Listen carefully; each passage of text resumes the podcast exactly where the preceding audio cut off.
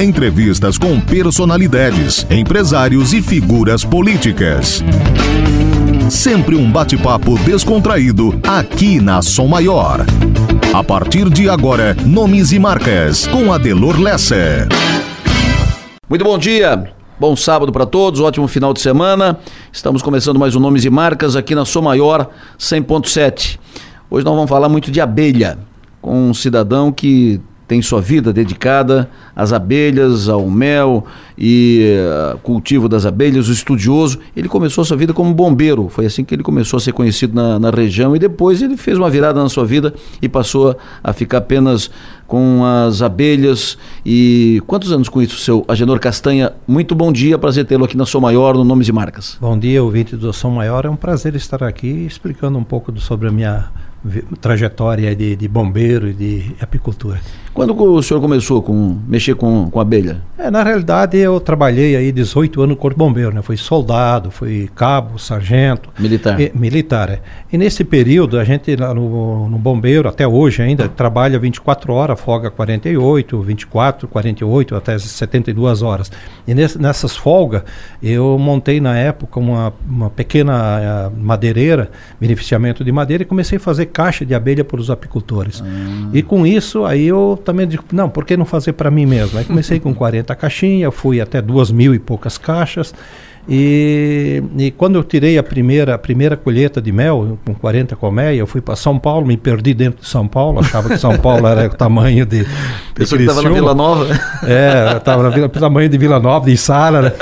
E acabei me perdendo lá, mas consegui vender a minha safrinha de mel lá. E com isso hum. voltei e comecei a comprar mel do, dos produtores que também eles tinham dificuldade de vender mel aqui. E com isso comecei a comprar mel aqui, vender em São Paulo e foi indo. E depois comecei, montei uma, a Mina Mel, que ela completou agora aí é, 30 anos agora né, de, de, de existência. E então eu daí para frente, então aí comecei a cuidar mais também da empresa também, né? Perfeito. Mas aí também larguei do corpo bombeiro, aí com, né, larguei do corpo bombeiro e e, na época eu me elegi vereador também, né, que eu estava no Corpo Bombeiro, aí fui para a reserva proporcional. Fez campanha como Agenor Bombeiro? Agenor Bombeiro, me elegi como bombeiro. como é. bombeiro mesmo. O senhor ficou quanto tempo? O senhor entrou com que idade no, no Corpo de Bombeiros? Eu entrei logo, eu saí do corpo do, do exército, eu entrei no 1970, né? Hoje estou com 69 anos. E então entrei com, com 17, 19, 19, 19, anos. 19 anos. É. Saiu do exército, serviu o exército e foi para a polícia militar para ser bombeiro. polícia militar. Na época o bombeiro pertencia à polícia militar. Hoje o bombeiro é independente, mas na Isso. época ele era, era, era vinculado à polícia militar. E com muito orgulho, né, eu exerci minha profissão aí 18 anos e tudo que eu tenho hoje, a Minamel, a Agroapes, com duas empresas, eu devo à polícia militar e ao corpo bombeiro. Corpo de bombeiro e Sara já desse não, tempo todo? Não, não, foi uma trajetória meia grande. Eu, eu incluí aqui em, em Florianópolis, depois de Florianópolis eu fui para para Rio do Sul, de Rio do Sul fui para Chapecó, Chapecó fui para Itajaí, depois voltei para Criciúma na minha, te, na minha região natal aqui. Perfeito. Mas o senhor, uh, como bombeiro, chegou a trabalhar em Sara não? Não, Tinha não, bombeiro não, em Sara no seu não, tempo? Mas eu tive o prazer de trazer o corpo bombeiro para o município de Sara, mas eu já estava fora, fazia Aí já, já como vereador? Não, não, eu não? era presidente da CI, da Associação, Empresarial de Sara. Empresarial de Sara. Perfeito. Uh, começou a trabalhar com mel porque começou a fazer caixinha para os apicultores. apicultores. É, é, eu tinha aquele beneficiamento de madeira, fazia algumas casinhas, né? Eu trabalhava na, no bombeiro, trabalhava no bombeiro e nas horas de folga, eu e minha esposa, nós trabalhava na, no beneficiamento de madeira. E aí é, surgiu uns pedidos, aqui na Isara tem bastante apicultores, surgiu uns pedidos, aí por que, que não faz umas caixinhas, caixa de abelha e coisa? Comecei a fazer caixa de abelha e aí comecei também a fazer uma... Tem algum segredo no, nessas caixinhas para abelha, não? Não, não, tem um padrão internacional hoje, né? Tem uhum. assim, é, qualquer um pode fazer uma caixa, mas só que existe já na, na, há muito tempo, aí uns 20, 30 anos atrás, foi padronizado mundialmente um tipo de caixa que é a Langostro, é uma, que é o nome do, do inventor desse tipo de caixa é um norte-americano. Né? Então aí temos aí vários tipos de caixa. Padrão pelo tamanho? Tem um tamanho padronizado, padronizado. por centímetro e por altura também de altura, que coloca altura, ela, não? A altura sim, que coloca ela? Sim, a altura tem um ninho, depois tem a melgueira, que é o ninho onde que as abelhas produzem a, é, a crias, né, produzem a abelha. E depois a, a melgueira que a gente chama é a parte de cima da do ninho, onde que a, a, abelha vai colocar só o mel, que é para depois onde que o apicultor tira, aproveita tirar o mel ali da parte da melgueira. Ela produz também no, no ninho também, é, produz mel, produz os filhotes, mas ali o, sempre o apicultor não mexe para não ter problema aí de, depois de alimentação no inverno para as abelhas. O senhor começou a botar as caixinhas, começou a, a mexer com isso, terreno particular seu não, ou alugado, não, como é que era? Era a maioria, 90 por 90 e 98% dos apicultores, eles têm, eles botam em terrenos de, de terceiros, né? Porque eles não têm, porque assim, ó, uma, a, o cara que tem hoje, por exemplo, assim, o, o, a nossa associação de apicultores de Sara, nós temos aí 40 apicultores, o que tem menos hoje tem 500 caixas. Se nossa. tu pegar 500 caixas, pegar 500 caixas, cada, cada apiário vai 20 ou 30 uh, colmeias cada, cada apiário. É, só que ele tem que ter um raio ali de um quilômetro e meio, um, dois quilômetros em roda para que não, outros uh, apiários não podem ser colocados, senão não, também não vai produzir. Então ele, é, como os apicultores alugam terreno, né? Eles pagam uma, uma renda para quem tem eucalipto ou, ou florestas, é, ele paga uma renda para o pro proprietário do terreno. Perfeito. Uh, Içara ainda é a capital do mel em Santa é Catarina? é a capital do mel, inclusive. Pela foi... quantidade ou pela qualidade? Pela pelo volume pela, ou pela, qualidade? Pela, pelo, volume. Pelo volume. É, inclusive passou na, na Câmara dos Deputados, já aqui em Florianópolis, que Içara já é a capital, do, capital catarinense do mel. O que lhe chamou para essa atividade, para a apicultura, para as abelhas, foi uh, a abelha em si, o, o crescimento, o cultivo, o trabalho com as abelhas ou o resultado financeiro, ou negócio? Foi um negócio, né? Porque na realidade aquilo que eu falei, eu tinha, eu, eu tinha madeireira, comecei a fazer as caixas para os apicultores. Aí eu, eu, eu, sou muito ligado à natureza, eu gosto muito de natureza. Eu, eu trabalho, eu tenho a minha empresa, estou no escritório, mas gostaria de estar lá no meio do mato, trabalhando no meio do mato. Eu sou muito. É, é, é, na gíria, um casca grossa ainda. Eu gosto de estar lá no meio do mato, trabalhando. Se tiver que dormir lá no meio do mato, eu durmo. Mas assim, então me, me chamou muita, me, me chamou muita atenção e eu também começar a fazer colmeias para mim também. E aí, como eu falei, comecei com 40 colmeias, fui aumentando, aumentando. E depois cheguei a uma conclusão que não daria para cuidar os dois setores. Aí eu peguei, acabei vendendo a, a, as colmeias e trabalhar só com a, com a implantação, com a, com a indústria que nós temos até hoje. Estamos aqui hoje no Nomes e Marcas entrevistando o seu Agenor Castanha, proprietário da Minamel, uh, um cidadão que tem atividade, tem uma boa parte da sua vida, uma parte da, sua vida dedicada às abelhas, ao mel, a esta atividade, que é uma atividade muito forte aqui na região e que por isso, inclusive, Sara é a capital catarinense do mel. Seu Agenor, o, o mel é, que, que o senhor produz é tudo daqui, da região? O senhor busca o material daqui da região ou o senhor busca do Brasil todo? Não, não. É, de, é assim, quando a gente implantou a nossa indústria, aí a partir do ano 2002, nós começamos a trabalhar na realidade, a minha história, assim, quando chegou em 98, 99, a minha empresa quase quebrou. Quase quebrou, não. Cheguei ao fundo do poço, quebrei. Por e quê? na época, porque se alguém me perguntar assim, por que tu quebra? Por competência? Não faltou competência, porque ninguém quebra por competência. Claro. Né? Teve algumas Problema falhas. gestão, então. gestão, falhas. E na época eu lembro que me sobrou aí 30 mil reais. Eu disse assim: o que, que eu vou fazer com esses 30 mil reais? Uma parte da, do meu patrimônio eu tive que dar para os meus credores. E acabei indo para a Europa, que meu sonho era exportar. E fui para a Europa, fui para a Suíça e um congresso mundial de apicultores em, em 98, depois em 99 tive uns contatos com uns apicultores, com os importadores da, da Alemanha e aí em 2000 come, eh, consegui eh, embarcar meu primeiro container que era o meu sonho. E com, com isso eu consegui eh, eh recuperar a empresa recuperar os patrimônio, o patrimônio que eu tinha entregado para os credores e eu, aí começou o sonho de, de, aquele sonho que eu tinha para exportar, comecemos. Hoje a nossa empresa, inclusive, ela, ela, o faturamento, maior é exportação, 70%, né? E o que que acontece? Aí que nós começamos a trabalhar com, com os apicultores, começamos a fazer projeto orgânico.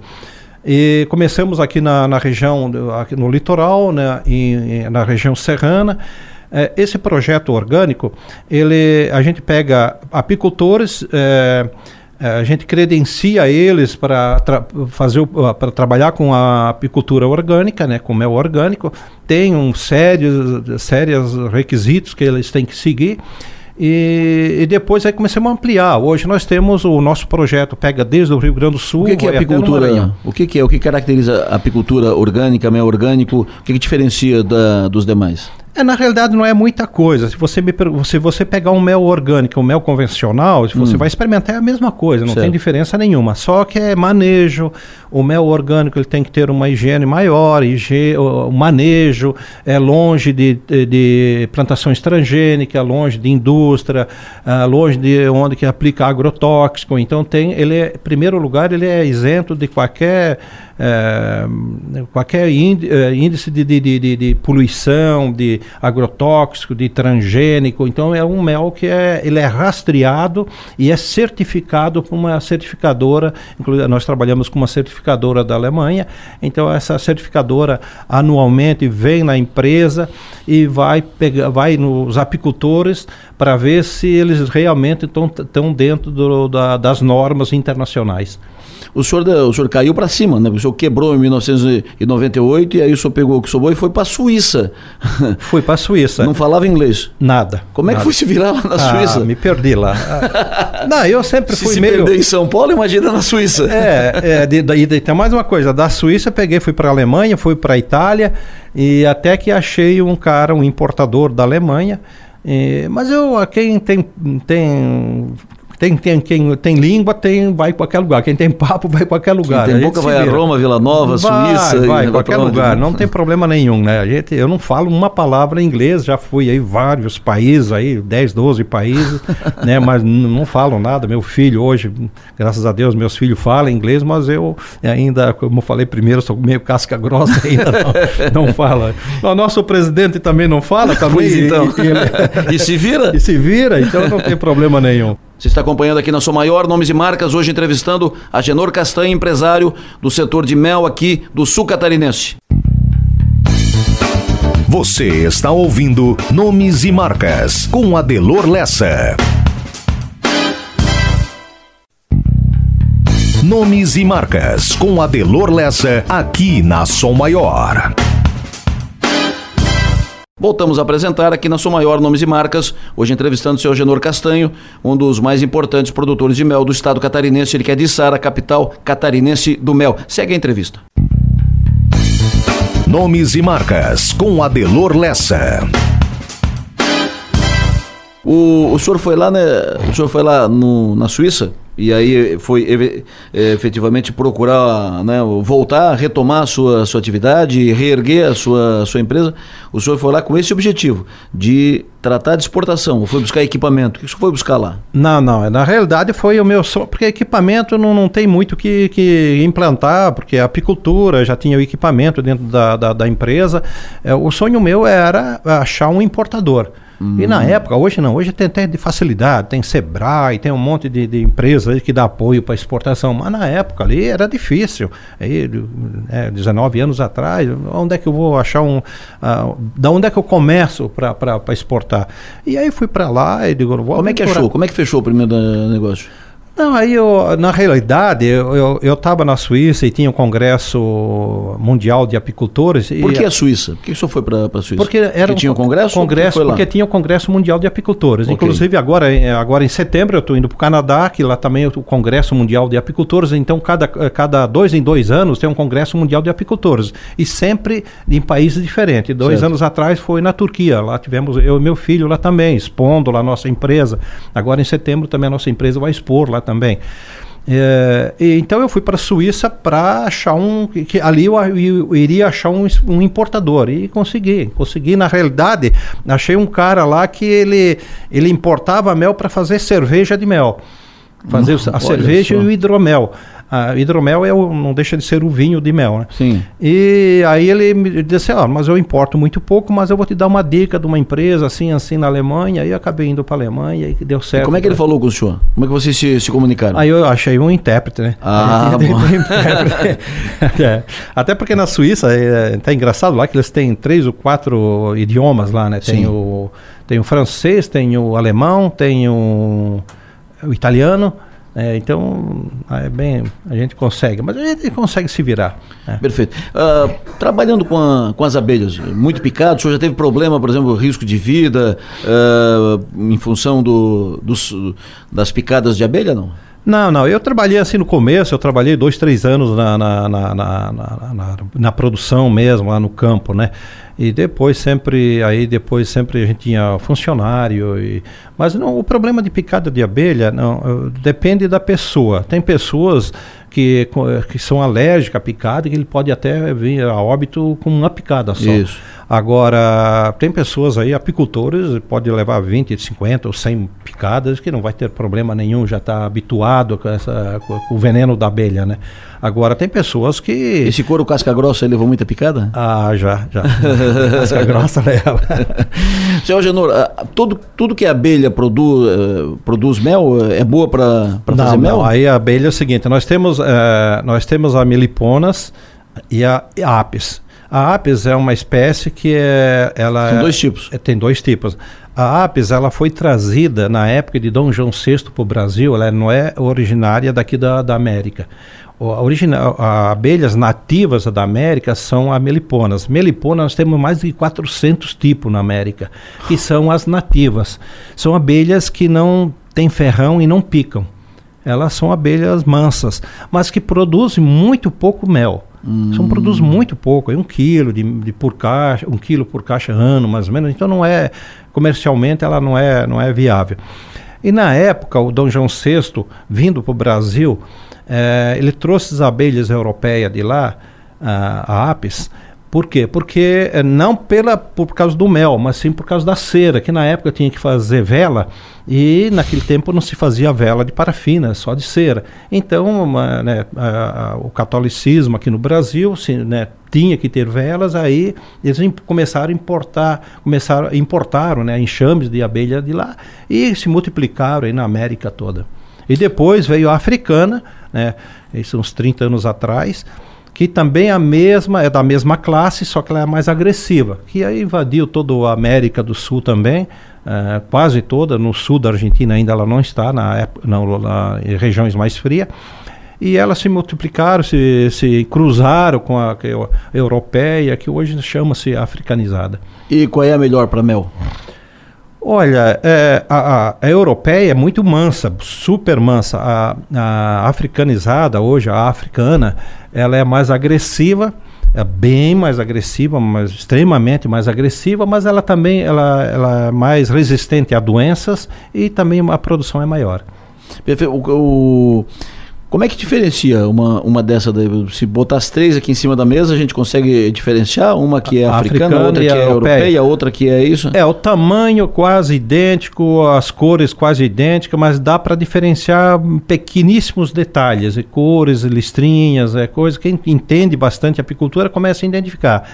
E tem aí as meliponas, que é as nativas, aí sim, aí são bem diferenciadas uma da outra. Tem o mirim, tem a mandaçaia, jataí, lá vai embora, tem, mais, tem quatro, mais ou menos 400 e poucos tipos de abelhas aqui no, no, na América do Sul, na toda a América. É muito complicado, é muito uh, delicado, é muito difícil fazer, uh, trabalhar com, a, com as abelhas? Não, não é difícil também, mas não é tão fácil não. O apicultor sofre muito, né? Em primeiro lugar, é quando ele vai para o apiário, ele vai, ele vai ter que estar tá bem equipado, né? Porque para a abelha não picar, com um macacão que é quente, principalmente no verão. É, fumaça na cara, porque ele vai ter que botar fumaça para a abelha ficar mais, não ficar tão agressivas. Ele bota fumaça para espantar a abelha? Não, não. A fumaça, na realidade, muitos acham que, por exemplo, assim, ah, vou botar fumaça para a abelha uh, ficar mansa. Não, a abelha, quando recebe a fumaça, ela ela está vendo um, um, ser agressivo que está vindo de fora para dentro e ela, ela começa a comer grande quantidade de mel. É, ela começa a comer bastante mel e com isso, por que, que ela come mel? Se ela tiver que sair da colmeia, ela tem alimento suficiente para voar bastante longe, né? bastante tempo. Então ela fica pesada e ela fica É a mesma coisa quando nós enchemos, enchemos a barriga demais, hum. nós não ficamos meio preguiçosos. Claro. E a abelha faz a mesma coisa. Então, quando recebe a fumaça, ela, ela avança. Se empantura de mel. É, é, se empantura de mel e fica fica lenta, não fica muito tão agressiva. E é isso aí a função. E aí o apicultor come, tem condições de manusear a caixa. E aí, e, e como é que faz para depois ela soltar o mel? Não, aí depois ela, ela, aí ela vai, vai consumir esse mel, né? Vai ela, consumir o organismo dela consome o mel, é. Ah, perfeito. É. E o, vocês têm aqui na, na região são quantos a, ah, apicultores? É, na nossa associação, hoje a maior associação aqui do sul do estado, nós temos associação em Bituba, temos em, aqui em, no braço do, braço do norte, é, braço do norte, São Ludgero, quer dizer, e temos aqui em Sara, temos em Balneário e Gaivota. A nossa associação hoje é maior, temos 40 apicultores associados, 42 associados, é, com a média aí de, 400, de 4, 500 colmeias cada um, 450, 500 colmeias. Mas tem apicultores, tem apicultores aí com 2, 3 mil colmeias. É. E quanto que produz de, de mel, em média? É, em média, é, um ano bom, ele come, consegue produzir em torno de 40, 35, 40, 50 quilos por colmeia. Por colmeia. Por colmeia. Só que ele faz, ele faz imigração. Aí na, agora, a toda, as colmeias agora no inverno, elas estão aqui no litoral. É, agora na primavera, eles levam a, as abelhas para o Planalto Serrano ou para o Costão da Serra, para pegar o mel silvestre. Quando chega no outono, o, a, eu, todo o eucalipto aqui do litoral, ele floresce no outono. Então eles imigram todo de volta para o litoral e deixam o inverno aqui. Então tem, ela está di, diretamente, ou Planalto ou no litoral. Mas o senhor não está mais uh, com as caixinhas de, não, de abelha, não, não. O senhor agora está só na indústria só do mel, na, né? Só na indústria. Produção é. de mel. E aí, o mel produzido aqui é suficiente para atender a sua, a sua necessidade? não, indústria? não, não. Por isso que nós temos esse projeto orgânico em torno de 700 e poucos apicultores que trabalha em parceria conosco no projeto orgânico, porque todo o mel que nós exportamos é orgânico. Então nós temos desde do Rio Grande do Sul até em Maranhão, Piauí, Mato Grosso, Bahia, Paraná, São Paulo, aliás, todo pega desde só o norte do estado e ainda que não estamos explorando, mas todos os estados aí eh, nós temos parceria com os apicultores. Esses apicultores ele tem uma parceria conosco, nós demos assistência técnica, nós fizemos auditorias na, na, na, nas propriedades deles, em contrapartida então eles fornecem o mel para nós para a gente exportar. E quanto é que o senhor está produzindo de mel? Nesse, nesse, esses apicultores, eles, eles, eles, produzem em torno aí de 3.000, 3.500 toneladas. Na sua indústria? Não, é, eles produzem. Nós exportamos aí o ano passado em torno de 2.700, 2.600 toneladas de mel exportado. Aí depois temos o mercado interno, que hoje nós somos maiores envasadores do mercado interno, talvez do Brasil e aí vai mais mil e poucas toneladas para o mercado interno. O senhor exporta só o mel in natura? Só mel in natura. Todo mel, na realidade, é in natura. Mesmo aquele mel que está lá no mercado é in natura. Mel não pode passar por processo nenhum. Mas, o senhor, não, mas o senhor não, não faz nenhum outro produto derivado ah, pelo fizemos, mel? Fizemos, sim. Fizemos um, um, um, composto aí que é muito um xarope. Fizemos... É, é, hoje eu tenho outra empresazinha também que produz, a, nós produzimos a caipirinha, que é produzimos a aguardente, que é a cachaça destilada do mel, produzimos o vinho, que é o hidromel é, também do, do, de mel, a cerveja de mel, então, e o vinagre de mel. Hoje nós temos cinco bebidas que é também de, de, de mel também. A sua empresa hoje é a maior do estado? N não, nós estamos hoje em segundo lugar. O primeiro do estado é de, de Araranguá. Perfeito. É. O seu Castanho, o, o, mercado ele é propício, o mercado ele, é, ele oferece boas perspectivas. Como é que qual é a, sua, a projeção que o senhor faz para o mercado do mel? É, o negócio do mel ele tem altos e baixos como to, todo o setor da agro. É, quando um, um, produto dá, dá muito dinheiro, dá muito dinheiro ou está bom, todo mundo avança a produzir. Isso aí não é só no mel, é só na, na é no, no, feijão, na carne, no tudo quanto é setor na agro, quando está dando dinheiro, todo mundo avança a produzir. O que, que aconteceu agora em 2015, 2016, 2017? O mel ele foi um preço muito alto a nível do produtor e com isso houve um investimento não só no Brasil, mas todos os países aqui da América do Sul, inclusive no, na África, o, houve uma carência de mel, então houve muita procura e pouca, uh, pouca oferta. E agora, então, o mel ele caiu bastante, né? Então, ele, hum. uh, a nível do produtor, ele estava a 13 reais em 2010, final de 2017 e agora está 4, 4,5, 5 reais. Então, estamos passando por uma crise aí, talvez de um ano, dois anos, uma crise de de, de, de, de, de, produção, de produção não, a produção é muita, é, de muita oferta, muita oferta de, de produto, né? Perfeito. E com isso aí, mundialmente também vai, o preço está baixando também. Perfeito. O Agenor Castanha era bombeiro e aí resolveu trocar de, de atividade e evidentemente tinha planos com isso, tinha sonhos com isso. Os sonhos foram realizados. Provavelmente os sonhos que acabaram se configurando muito maiores daquilo que o senhor imaginava. O que, que o Castanho hoje está uh, imaginando para frente? Na realidade, Quais são os seus eu, novos tô, sonhos? Eu estou quase na hora de me aposentar, né? Mas eu sempre digo assim a gente que nunca para, é, o cara que é empreendedor não, não para, né? Imagina. A gente tem sonho, a mesma coisa. O meu filho esse dia disse, pai, está na hora porque o pai não se aposenta, mas o que, que eu vou fazer? Se eu ficar em casa, em 30 dias eu separo da mulher, porque eu vou fazer o quê? é, não tenho o que fazer. Sou acostumado. O meu... Eu tinha que dizer para ele, se eu parar, as velhinhas vão fazer greve. É, aí, o meu prazer é trabalhar, meu prazer é estar tá ali todo dia na empresa. Então, para isso, pra... a gente que é empreendedor, eu acho que a gente não consegue, eu não consigo me ver parado, né? É, então a gente sempre tem, não é aquele sonho que quando a gente tinha 30, 40, 50 anos, que era muito mais, mais, mais violento, né? A gente ia com gás todo, né? Mas ainda mesmo assim a gente, a gente sonha fazer alguma coisa. O senhor imaginava tudo isso? É, na realidade, é, é, não, não, a gente não, não, não, sonhava com tudo isso, não. A gente sonhava ter uma vida digna, né? E a gente era funcionário, como vocês é, comentei aqui, 18 anos funcionário. Na época, o bombeiro pagava uma miséria, até estava discutindo esse dia com os aposentados aí do, do da Polícia Militar e do Bombeiro. É, se tu pegar aí 30 anos atrás, 40 anos atrás, um, um policial ganhava um salário mínimo. Era uma miséria, né? E hoje não, graças a Deus sou mais bem remunerado, então dá para sobreviver tranquilo. Mas na época eu tinha que achar uma alternativa para ter uma, uma, vida mais digna, né? É lógico, com isso também eu era um sonhador. Era um sonhador de construir alguma coisa e consegui, consegui, consegui fazer alguma coisa. Qual é a sua é. dica para quem está te acompanhando agora? Qual é a dica que o senhor dá para quem está querendo empreender ou para quem está querendo tocar a vida, para essa gurizada nova que está te ouvindo agora? É, eu sempre digo que precisa ter é, é, pulso, né, mão fechada, trabalho e trabalho e trabalho.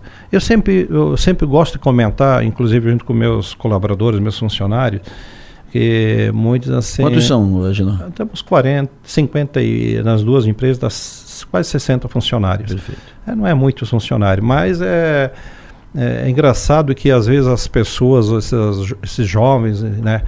É, eles querem fazer dinheiro, eu vou para os Estados Unidos. Eu vou para os Estados Unidos, só que indo para os Estados Unidos eu tenho que trabalhar. Lá é um emprego, dois empregos, dois empregos. É, então não é. Aqui às vezes eles reclamam porque tem que trabalhar 10 horas, porque tem que. É, não adianta, o trabalho é, se consegue alguma coisa com o trabalho. E não pensa não que esses empresários, eles trabalham 8 horas. Quando, principalmente quando a gente está começando, não tem 8 horas, 10 horas, 12 horas, vai para casa e às vezes perde o sono, fica trabalhando com a cabeça durante a noite toda. Né? Então não é fácil. É, é, eu digo que hoje é, seria muito mais fácil você crescer do que antigamente. Oportunidades são maiores. Só que você tem que trabalhar, fechar a mão e trabalhar. E, e, e, e sonhar. Eu sempre digo que é, para essa juventude, seja sonhadores, mas vá atrás do sonho. Vá atrás do sonho. Não adianta sonhar que não vem de graça. Isso mesmo. Tem que, tem que ir atrás do sonho. É, outra coisa que eu gostaria de, de, de, de complementar sobre claro. a apicultura. É, a, hoje a parte mais importante na apicultura hoje não é o mel, é a polinização. Hoje nos Estados Unidos eles faturam bilhões de reais né, na Europa também com a polinização. É, Albert Einstein falou que se nós tivesse faltasse as abelhas polinizadoras em quatro anos acabaria o mundo porque não tínhamos mais a polinização.